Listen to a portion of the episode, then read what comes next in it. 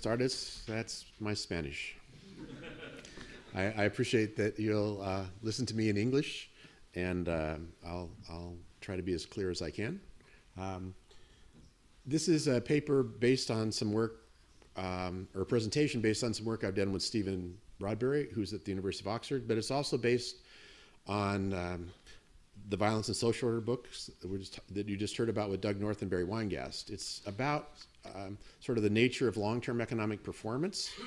Um, but instead of talking about um, why countries grow faster or slower, I'm going to talk about how, over the long term, what causes economic growth is not an increase in the rate at which economies grow, particularly a rate, an increase in the rate of growing, but a reduction in the rate at which economies shrink and the frequency with which they shrink.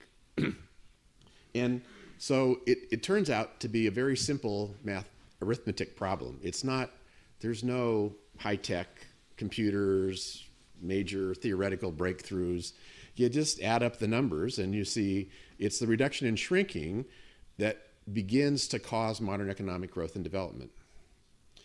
If that's the case, and we've invested so much intellectual resources in understanding growth and very little to understanding shrinking, then we may not actually understand how to get economies to grow or societies to grow and develop. Um, so the first part of the talk will just be about the numbers and, and what we can learn from the long-term historical record, um, going back as far as 1300, some of Leandro's numbers and Steve's numbers. And then in the second part, I'll talk about the causes of the reduction in shrinking. Uh, why is it that when development starts, shrinking goes down? Um, we'll talk a little bit about some alternatives like technology, um, the structure of economies, particularly the shift from agriculture to industry, uh, Malthusian dynamics and population growth, um, or the decline or rise of war. It turns out, I'm not going to spend very much time talking about those because they're really not consistent with the shrinking pattern. Um, so instead, I'll talk a little bit about institutions and how, in the modern world, uh, that's a little bit harder to say. In, in, in the developed world, the countries that have managed to get sustained economic growth are all places that have been able to move towards what we might call impersonal rules, rules that treat everybody the same. Now, obviously, in no society are there any rules that are perfectly unbiased and perfectly equal. Uh, but in some societies, there's almost no rules that are that way. Who you are, your social identity, really matters. And um, that was in part what we discussed in the Violence and Social Order book. Why, in, in, in some societies, identity matters so much that you need to have personal relationships with people, you need to know who they are, and how that enables societies to control violence. It's building up relationships between people. I'll talk a little bit about that tomorrow. Um, and when you see that, if you have a society in which social relationships depend upon who you know and their personal identity, it's impossible to have rules that treat everybody the same. I don't know who you are, I'm not going to treat you the same as if it's just hello citizen. Of course, there's hello comrade. That may did not have worked out so well um, in some cases. But the idea of treating everyone the same has a dramatic effect on the dynamics of society. So in the first part, I'll talk about shrinking. And in the second part, I'll talk about dynamics. I'll talk about how societies perform through time. So just, this is very simple. Um, I'll talk about, I talk about economic performance, I'll talk about the growth rate in per capita income over a long period of time, 40 or 50 years. Um, when I talk about the growing rate, that will be the average rate of growth in the economy when the economy is growing, and the shrinking rate being the average rate of growth of shrinking in the economy when the economy is shrinking. And then the growing frequency is the share of years in which the economy grows. The shrinking frequency is the share of years in which the economy shrinks. So the shrinking frequency is 1 minus the growing frequency. So this isn't very complicated. And it's possible to write a, a function which says the long-term rate of economic performance, G, is just a weighted average of the shrinking rates and the growing rates weighted by the frequency of the two. So if you shrink more often, you grow less. If you grow more often, you grow more. Um, and then you can break this down into the contributions of growing, uh, which is 1 minus the shrinking rate times the growing rate. That's the growing rate times the growing frequency. or the shrinking contributions, which is the shrinking frequency times the shrinking rate. Okay? And it's just, it, it's an identity. It's, there's nothing fancy about it.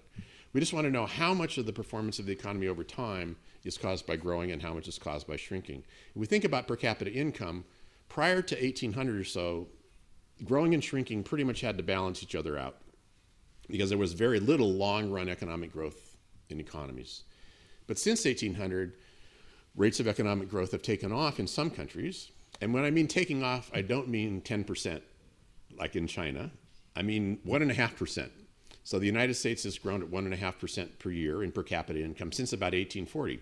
And that's how we became extremely wealthy by growing very slowly but steadily. So what I'm going to talk about here will give you a sort of quantitative basis for that intuition that slow, steady growth is the route to getting rich. Not growing rapidly for a short period of time and then shrinking. So I'm going to give, talk about three data sets uh, here. This is from the Penn World Tables. Uh, that covers countries from 1950 to 2011. There'll be another version out in a few years that'll cover a few more years. Uh, we have data on 141 countries uh, that all have been in the Penn World Tables since at least 1970. So there's a few early entrants. And what the table shows is the contribution of growing, that is the growing rate times the shrinking, up times the growing frequency in the first column, the contribution of shrinking, which is the shrinking frequency times the shrinking rate in the second column. And so those are the numbers you really want to look at. If you think, well, the rich countries, and the, the countries are sorted by income, the top column is over $20,000 per year, that's in 2005 dollars. And then on down, 10 to 20, 5 to 10, 2 to 5, less than 2. You can see that there's no real relationship between the contribution of growth and your level of income. In fact, to a certain extent, um, the slowest growing group in the, in, in, the table is the poorest people, but the next slowest group is the over 20,000. It's the richest group. So, and there's just not much relationship there between how rich you are and how much growing contributes to your growth. The key, however, is in the second column.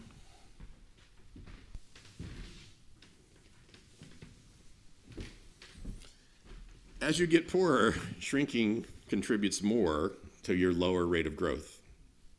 In the third column, that's the net range, net rate of change in per capita income over the Penn World Table. So 1950, 1960, 1970 to 2011, it, over that at least 50 year period or 49 year period, how much did you grow?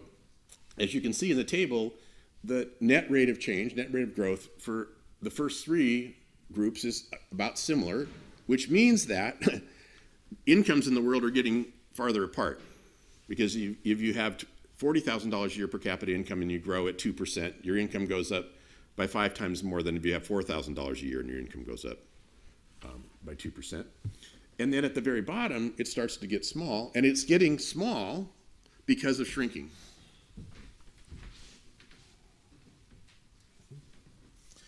Variations in the rate at which you grow explain nothing. It's variations in the rate at which you shrink. Now, you may be saying, well, this is just a cross section, and it is. It's just a sample of, of, of countries at the end of the 20th century, and maybe the, shrink, the poor ones shrink a lot because that, you know, that just happens to be a feature of poor countries. Of course, how do we how do we disentangle that? How do we know whether I'm poor because I shrink or I shrink because I'm poor? Uh, it, the correlation is definitely there. So what we want to do next is to look at countries over time. And as it says, and I often do this with my slides, I speak it and then I click the clicker and my next slide comes up. Growing is uncorrelated with income. Uh, shrinking is negatively correlated with income.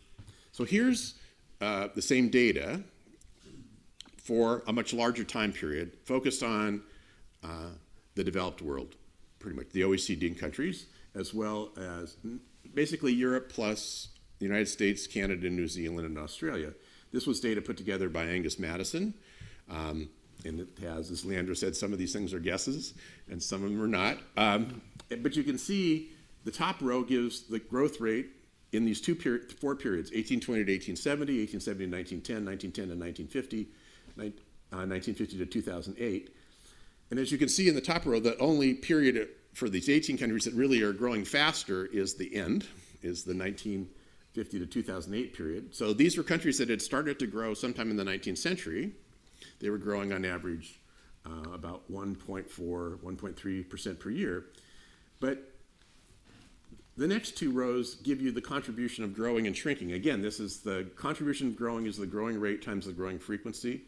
The contribution of shrinking is the shrinking rate times the shrinking frequency. And as you can see over the time periods, nothing is happening to the growing contribution, or it's going up and down a little bit. But the shrinking contribution actually goes up between 1910 and 1950. That's the period of the two wars and the Great Depression, where there's a lot of shrinking and growing going on and then falls to 0.16. So the difference between this number and this number is what's explaining the increase in growing. It's the reduction in shrinking. And in fact, what's happening to these countries is that as they begin to grow, growth rates and shrinking rates go down. So, as we'll see in the next table, um, over long periods of time in developed countries, they tend to grow at about 5% per year, or 6% per year. They tend to shrink at 5% per 6% per year. And whether they grow in half the years or th- uh, two thirds of the years explains whether a net they have growth or not. As development ensues and, and income starts to rise, it's the shrinking rate that falls. Growing rates actually come down. So the contribution of growing is not positive, it's probably negative. It's the contribution of shrinking that explains everything. And here, the contribution of shrinking explain almost all the increase in economic performance over the time periods. So this is a bad table, right? There's too many numbers to see. Uh, but this is um, uh, data from Leandro uh, for Spain, uh, from Steve Broadberry for Great Britain, um, from Van Zanden and Van Leeuwen for the Netherlands, uh, and from Italy. And th- this takes the data from 1270 to 1348 in the first column, based on a whole variety of creative ways of estimating uh, income, all the way up until 1870. Um, and I'm going to the next slide here, just focus on the 1650 to 1870 time period. So if we look in Britain, the growing rate from 1650 to 1700 was 4% per year when the economy was growing, it was growing at 4%. The shrinking rate was 3%. so the net growth rate in that period from 1650 to 1700 was about 1%. But notice, it was growing great. when they were growing, they were growing.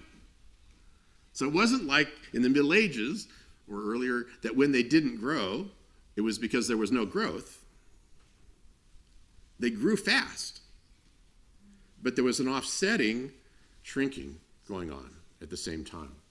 So as we go across, I have a pointer here. In each 50 year period, you can see the average growing contribution, and it's going down. The shrinking contribution is also going down. The increase in the growth rate, actually, there's not much increase in the growth rate here, is, is let me take that back this, the non change in the growth rate. Growing is falling and shrinking is falling. That tends to be the story that when we get to modern periods, growing slows down and shrinking slows down. And the reason we get growth is because shrinking falls by more than growth, by more than growing. Here's the numbers for Spain, and again, we see the same thing. It's very large fall and shrinking. So that when we look across countries, right, growth is becoming less positive in this period from 1600, 1650 to 1870. Um, and so as countries grow more slowly, what leads them not to shrink is the fact that shrinking is going down even faster. So we go back to this one, and we look here, this period of World War II and the Great Depression has the most rapid shrinking and the most rapid growing. And in fact, if you track the numbers, what you see is periods in history where there's high growth rates are typically periods where there's high shrink rates. The two are related to one another. I'll talk a little bit more about why that is in a few minutes. But as we get to the beginning of the modern period, and we start to get growth, what happens isn't that the growth rates go up, they typically go down by a little bit, and it's the shrinking rates that really fall. Okay, so growing and shrinking rates have been high and variable through most of history.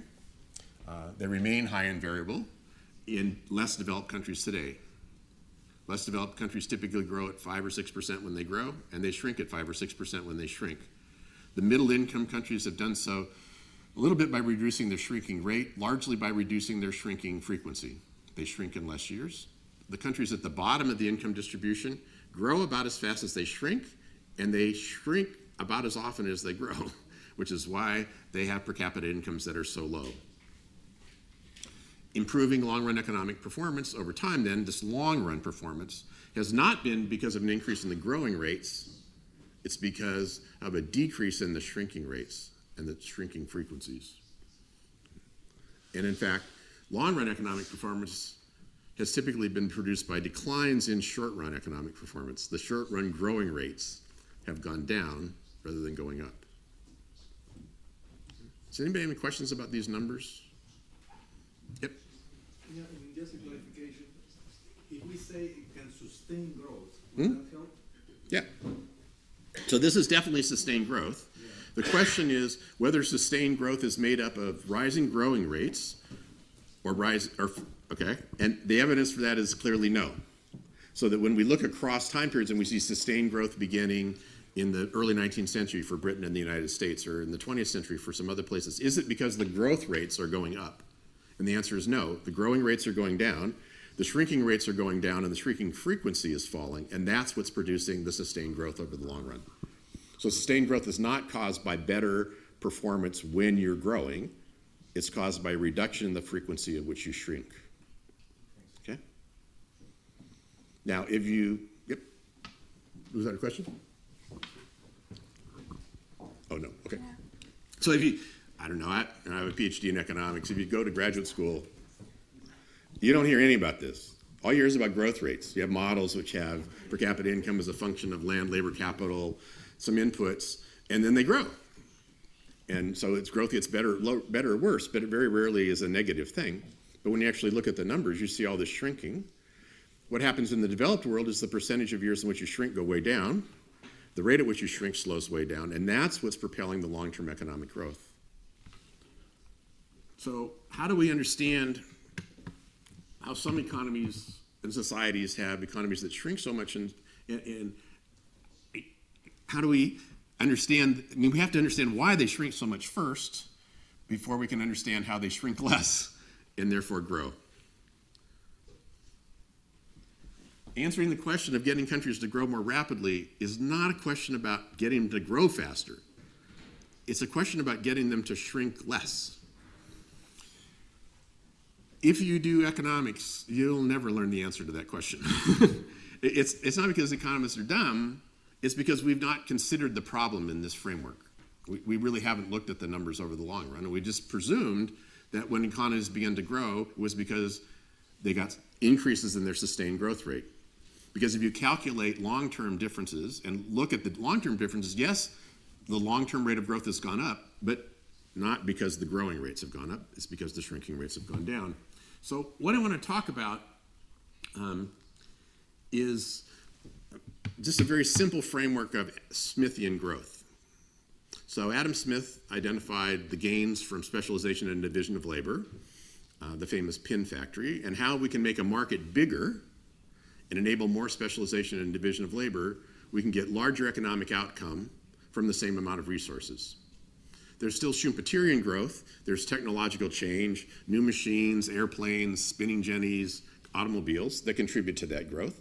Um, but when we actually look at the, at the sources of growth, if we take, for example, technology, we can, we can measure for some countries total factor productivity, that is, the, the productivity of the factors of production.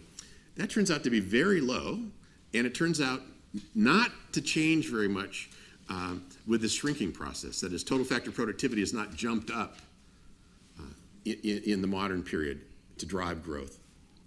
And it's not, it doesn't appear to be connected with shrinking. We could say agriculture and the shift out of agriculture, which is very cyclical, into industry might be a, re, a cause for the reduction in shrinking because agriculture depends upon the weather. Weather is highly variable, so an agrarian economy is going to have lots of shrinking. uh, it turns out, when we, because we have the numbers for England going quite a ways back, that you can look at the variability of agriculture, which is highly variable. In fact, even in the modern world, output in agriculture goes up roughly as often as it goes down because of the weather. But if you take um, agriculture's contribution to growth, and you say, let's hold the um, share of agriculture constant and, and look at what's happening to the shrinking, as opposed to holding the shrinking constant and look at what happens to the share, it turns out that for agriculture's contribution to growth is all on the shrinking part, not on the share part. Even though agriculture is highly variable, it shrinks less in the modern world than it did in the pre, in, in, in, in the earlier times. We can look at industry, uh, excuse me, not at industry. Industry is the exception. Trade has a very high rate of growth, uh, but it has lots of variability. It goes up and down. again, you can do the same kind of thing. Is growing trade causing more or less shrinking? Turns out it's the within trade variation, not the share of trade, that's explaining the economic performance over time. Interestingly, manufacturing or industry is the one place that actually gets positive growth. In other words, over the long term, increases in manufacturing have caused it's the growing portion of manufacturing, the increase in output that's contributed to economic growth over the long term. So if we look at technology, it doesn't work very well on the shrinking side. If we look on the structural change, it doesn't work very well on, on the shrinking side. A little bit about manufacturing reducing shrinking, perhaps. The shift out of agriculture doesn't explain reduced shrinking because agriculture is still highly variable. If we look at Malthusian forces, we would expect to see when the population goes up, income goes down. And if we have societies that go through Malthusian cycles where they press on the resource base and income falls, we would expect to see that when we got a more stable population, we should get more stable outcomes and perhaps less shrinking. But when we actually go back and look at what happens to those factors, we see in Spain, an economy in which the population falls, income doesn't go up, it goes down because they're not a land constrained economy for much of the time. When we see England, we see the population, when we see income growing, it's happening as population grows. So we get the demographic, we get higher fertility and lower mortality. That causes the population to grow at precisely the time that income in England is growing.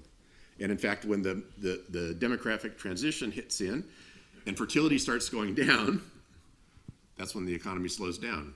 So the Malthusian cycle driving income fluctuations would tend to say when population goes up, income should go down.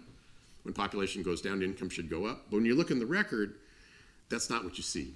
It is true you see Malthusian cycles, and you do see relationships like the Black Death causes income to rise.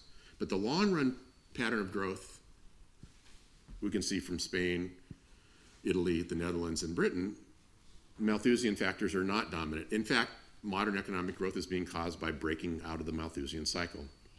And the same thing we get when we look at war. Yes, sometimes there's more wars and sometimes there's fewer wars. Wars tend to be very disruptive, as we saw for the period from 1910 to 1950. But again, there's no systematic um, gain there. It's not like you have a war, you kill lots of people, income goes up. When you have a lot war and you kill lots of people, actually income goes down. Um, war causes both more growing and more shrinking. So that if you get a period, for example, you take Germany in the 1930s, 1920s and 30s, they have significant negative growth experience, and then they catch up. So the my, my friend Mancur Olson talked about the rise and decline of nations, and he talked about how Germany and Japan were growing rapidly in the 1950s and 60s. That's partly because they were really poor. in the 1930s and 1940s, and they had a lot of wartime destruction. So that their war tends not to, it contributes to variation, certainly, but it tends not to explain this differential pattern of shrinking and growing. It causes both. It doesn't cause growing to be bigger or shrinking to be bigger. It causes them both to be about the same. So there's not a persistent pattern there. So what might we be able to do? Well, In a Smithian world in which you have the size of the economy growing, and I'm going to take out technology and war and Malthusian and just talk about what would happen if we have a, an economy of a given size and look at how well it's connected. And we have elites. Um, and I, I elites could be the king's children, or it could be the aristocrats, or it could just be people who are talented and able and rise up through the system. You know, so they start out poor, they end up rich.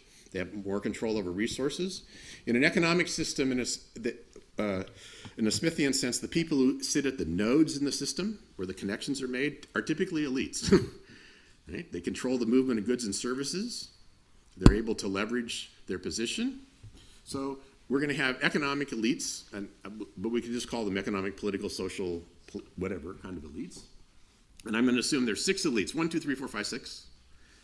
Um, and we suppose that there's impersonal rules, that is, the rules treat everybody the same, um, so that we get a. Uh, uh, elites can make contract rules based on contracts, so they can all trade with one another.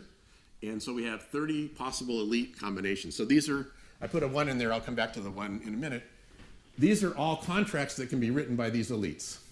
And every elite can write, they, they don't get to write contracts for themselves, although they could. They could buy a life insurance policy or something like that. But basically, fill up the whole board. Now, suppose that you have a system in which you have rules, and the rules are enforced, but you, you're in an environment in which powerful individuals are dangerous. So you, you want to create a situation, Leandro and I are both the elites. So what do we do to promise not to fight, to promise to maintain our agreements? So what we said in Violence and Social Orders is cut the world down the middle. Everybody on this half belongs to me. Everybody on that half belongs to Leandro. Now, Leandro and I make a promise not to fight. If I fight, what happens to the productivity of all my people? Goes down. Who bears the cost of that? Me, since I own you, right? In a simple kind of way. So Leandro can see that I have an incentive not to fight because we've constructed property rights in the people and the land and the buildings around us so that if I fight, I'm going to pay a cost. Now, this is not a perfect arrangement, okay, but it can provide stability in a world in which there's all this shrinking going on all the time. The problem is, it's got to be me and Leandro. we can't just pick somebody at random. We have to have an ongoing relationship in order to make this work. So, in that kind of society, we can have rules. In fact, we could appoint some of you judges and some of you priests to be involved in the system, but how that rule is written and how that rule is enforced will depend upon your identity. So some people will get privileges. Some people, you know, the, nobody will walk backwards, will turn their back on the king. Nobody, people will recognize the right to own property in certain kinds of ways. People will recognize obligations to pay certain kinds of taxes and certain kinds of services. There'll be distinctions in society. There will also be biased enforcement if you get to a contract. So you have, a, we write a contract. I'll talk about a promissory note example, and we get to court, and it turns out you're the judge's cousin, right? Or you're in the right family, and you win, or you're in the wrong family, and you lose. Okay? Because we've constructed social identities out of organizations. We've used those organizations to provide some kind of social order. And now we can have rules, and the rules can actually be enforced, but part of the rule is the most powerful guy wins. And we can, we can count on that. So now we're going to just order the elites by their status one, two, three, four, five, six. What this does is creates a paradox of privilege. The more privileged you are, the less able you are to bind yourself by a legal contract, in the simplest terms. So um, let's think about a, a promissory note. In um, a very common problem in economics is, is what's called the theory of the firm. So again, Leandro and I want to be business partners, and um, we we both put in money. We we both work at the firm, but I do something that's really hard to observe, and Leandro does something that's really easy to observe. So Leandro's not, he's worried about whether I'm working hard or not. I mean, I might come to, I come to, I come to work, but I, it looks like I'm just sitting there, you know, I'm an academic. It looks just like I'm sitting there, and he doesn't know whether I'm working hard or not.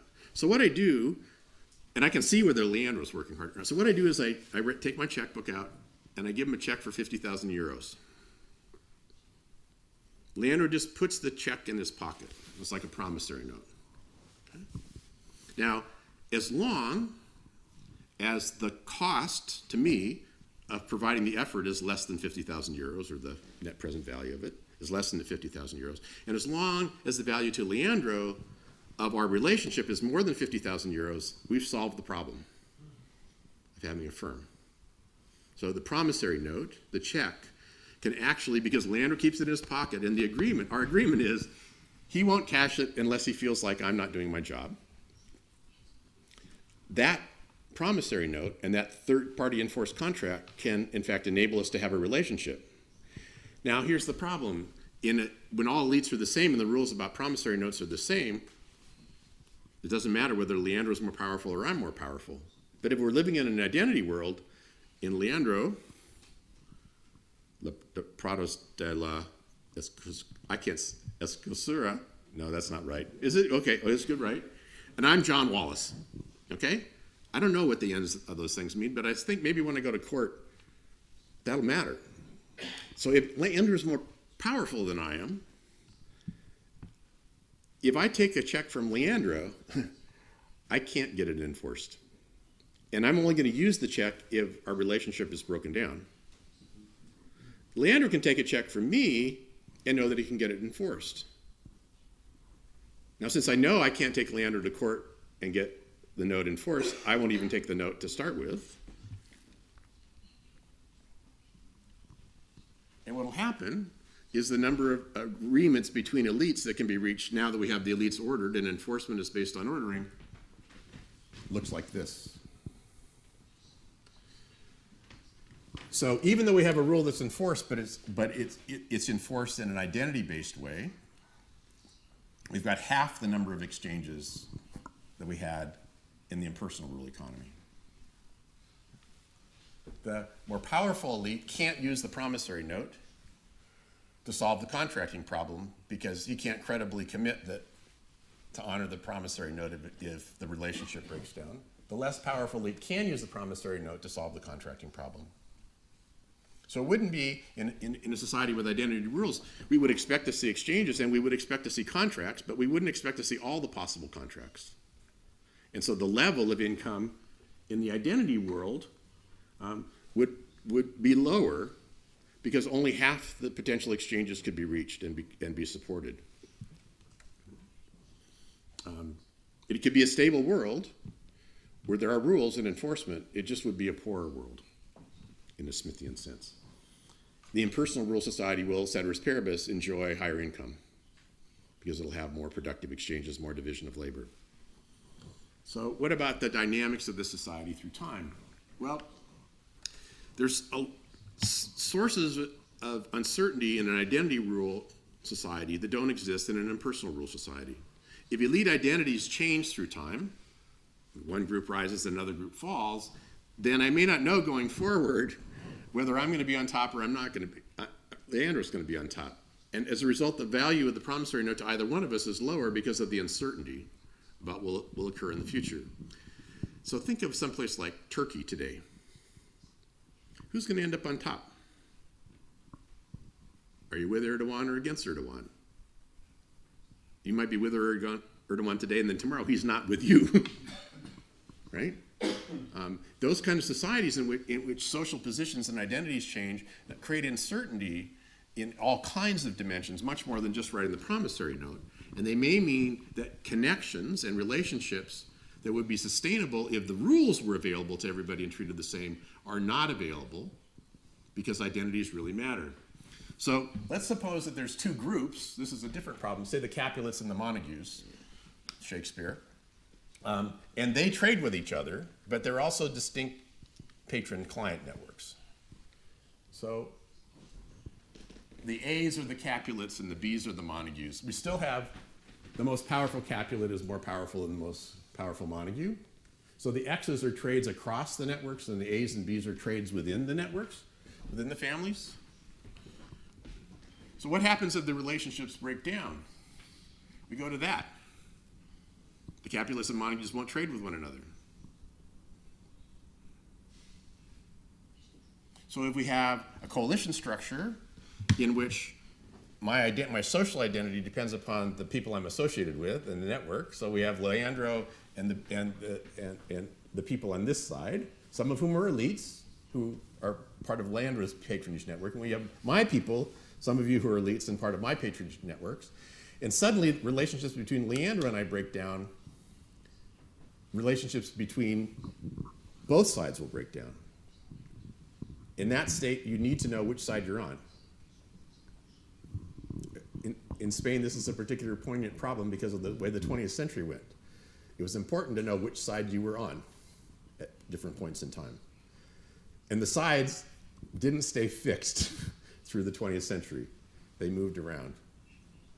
So, if this is a possibility, then a very small change in power can produce Smithian shrinking.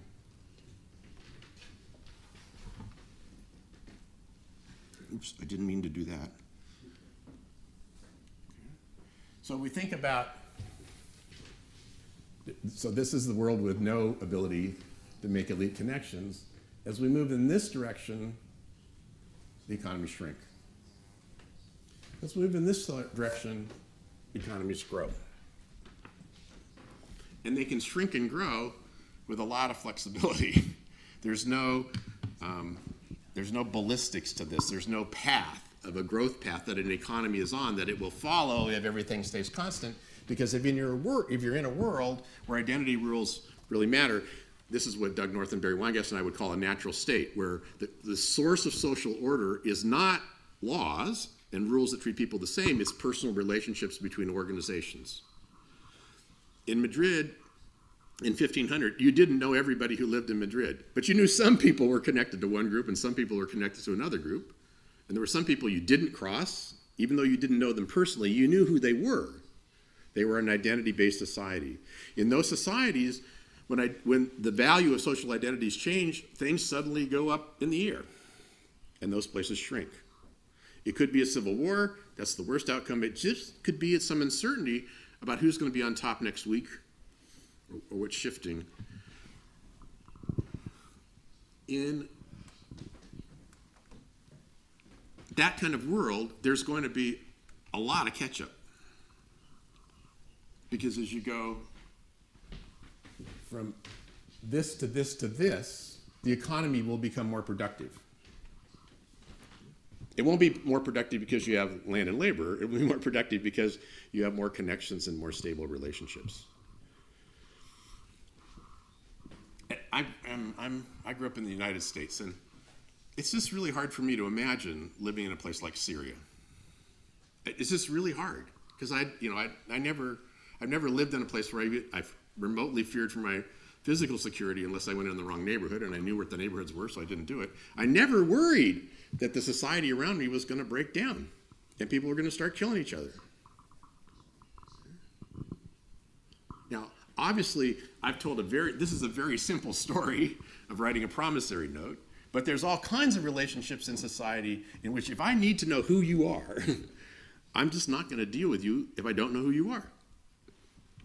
It may be that I just need to know what family you're from, or from what region you're from, what your ethnic or religious identity is. But those societies are going to be subject to lots of shrinking if there's any changing in identities over time. Impersonal rule societies do not eliminate shocks, they do not eliminate bad outcomes, they do not eliminate harvest, harvest failures, they do not eliminate financial breakdowns, they do not eliminate the 2008 mortgage backed security crisis in the United States. So there's nothing about impersonal rule societies that makes them more stable in terms of fewer shocks. What makes them more stable is that when there are shocks, oops, I did it again, didn't I? There we go.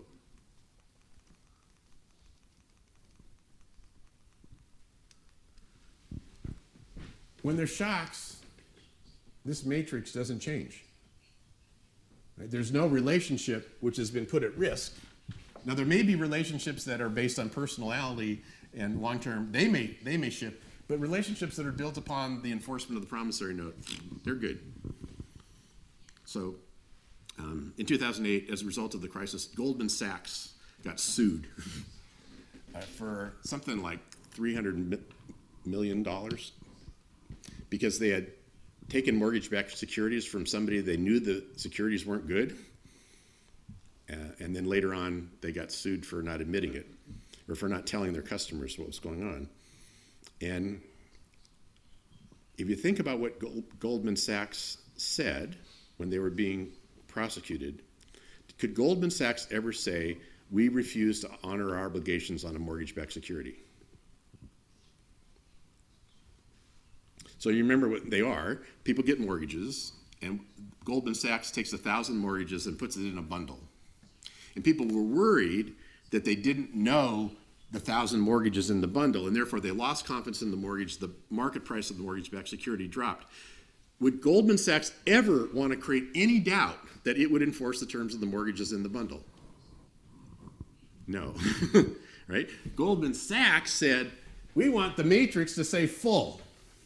We want everybody to be able to trade with everybody. Because if everybody can't trade with everybody, then we can't have a mor- mortgage backed security. Because if we can't trade with everybody, I have to know the name of every single person in the bundle.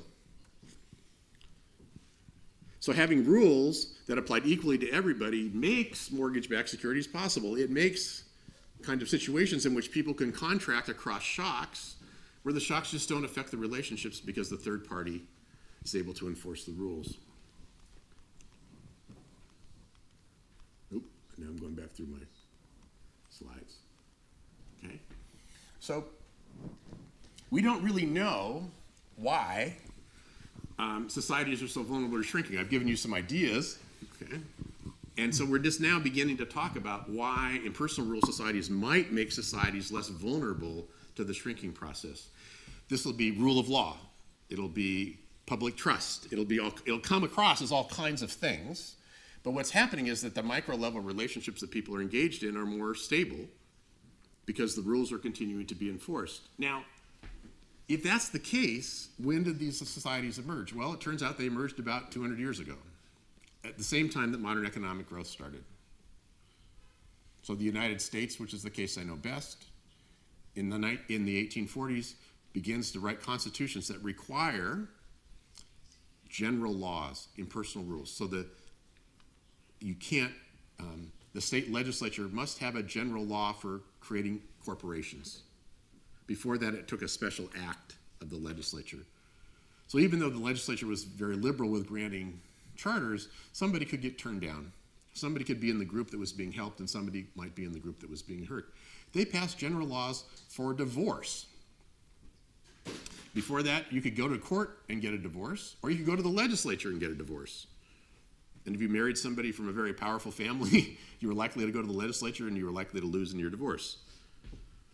So now what they wanted to say is let's have a set of rules for getting divorced that doesn't depend upon your identity. It's the same for everybody.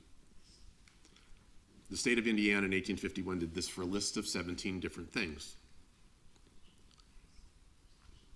After the 1840s, the United States begins to grow. That's the first time when we, when we can see this 1.5% growth per capita. And even though the United States has lots of financial fluctuations, it doesn't have any more civil wars, it doesn't have any more government defaults, it doesn't have any more blatant political manipulation of the economy that we see in lots of other places. So, why did they do this? Why would elites who enjoy preferential rules, that is, rules that favor them just in the nature of the rule, or preferential enforcement of the existing rules, why would they ever give that up? in return to adopt some rules that are actually impersonally enforced. Um, so I'm an economist. It must be that those elites gain more from impersonally enforced rules than they do from identity based rules. There, there must be a gain to them from giving up their privileges. It's the difference between this graph and this graph. Okay, now what I did here in the top row is I put these ones in here because that's the contracts that the most powerful elite can enter into if there's impersonal rules. And here's the number of contracts that the most powerful elite can enter into if there's identity rules. That's the paradox of privilege. The, the privileged are privileged, they're better off, but there's certain things they can't do. They can't use the laws to bind themselves because they're powerful. Okay? So the gains are not symmetric. I've still got a few more minutes, so I'll talk this a little bit more before saying thank you for listening, but thank you for listening. Um, how do they how do they rationalize this? So we've been talking about liberal today, in different ways. So think about classic liberalism. Think about Adam Smith. The Wealth of Nations is written in 1776, and people in Europe say this guy's a Francophile. He's a he wants to help poor people, all this kind of stuff, and it's you know it's, it's, it's not the kind of modern interpretation of Adam Smith we give, which is for markets and property rights and keeping government small. What happens between 1776 and 1826 is people start reading Adam Smith differently. And elites in Britain who were worried about, and Europe, were worried about what Adam Smith was saying in 1776, now read Adam Smith as saying, we need to have rules that treat everybody the same. We need to have governments that don't create privileged corporations. We need to have governments that don't single out privileges for one group or another as a way to provide for political stability. In the, in the work that I did with North and Weingast and some papers that I've written about the concept of systematic corruption, in most societies, you hold the political system together by creating rents for private actors. And that means that you cannot have impersonal rules because you've got to know who you're dealing with. At the beginning of the 19th century, the people who started reading Adam Smith saying we need to have a government that treats everybody the same, it wasn't the people storming the Bastille, right? It was people who wanted to trade more. It's people who wanted commerce and development. And elites who had previously been privileged realized, in, a, in an articulate kind of way, that we should be, if we move to rules that provide the same protections for everybody. And really, what they meant in the United States, this is Thomas Jefferson, George Washington, James Madison, all of whom owned slaves, who they were not freeing. so when they said impersonal rules, they didn't really mean impersonal rules for everybody. They meant impersonal rules for elites. They meant we got to get rid of those numbers, and we have to have rules that treat all elites the same. Now, that doesn't sound like modern progressivism, okay? because the elites were privileged. But the elites were saying we need to change our privileges so that one group of elites is not more privileged than another. Is there a way to create equality? And it's interesting to hear the word equality come out of the mouth of people who own slaves and say all men are created equal. Because what they meant was we need to have a group of people that we recognize as citizens or full participant, and all of those people needed to be created equally. And they were living in societies in which elites were not treated equally. You did not turn your bank, back on the king. If you owned the shares of a company that the king owned shares in, the value to you was the expected dividend flows and income flows plus the asset value of the corporation if it went bankrupt. But if you owned shares in a company with the king and the company went bankrupt, who was going to get made whole first? The king.